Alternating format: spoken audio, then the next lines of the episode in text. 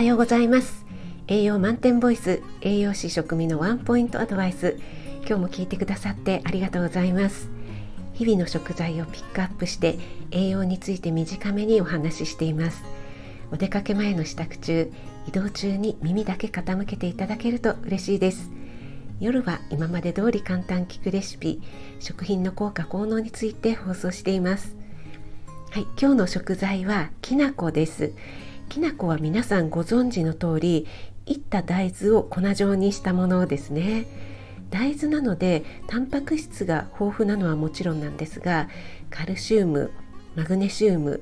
鉄食物繊維など大切な栄養素をバランスよく含んでいます。そしてねあの香ばしい香りと味まさにね美味しくて体にもいいということで保育園では何かにつけてきな粉を使っていました、えー、きな粉が苦手っていう子はねほとんどいなかったので外さないっていうのもありましたね。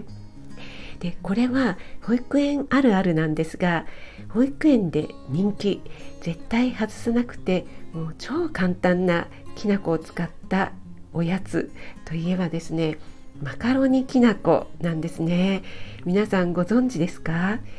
茹でたマカロニと甘くしたきのきな粉をただ混ぜるだけなんですが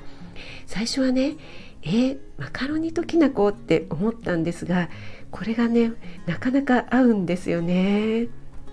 えー、他にもきな粉の和風プリンというきな粉を使った簡単レシピを私のインスタの方にアップしましたのでよかったらチェックしてみてください。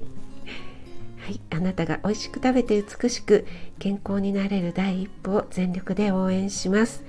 フォローいいね押していただけると嬉しいです。5月14日金曜日、週末になりましたね。今日も良い一日となりますように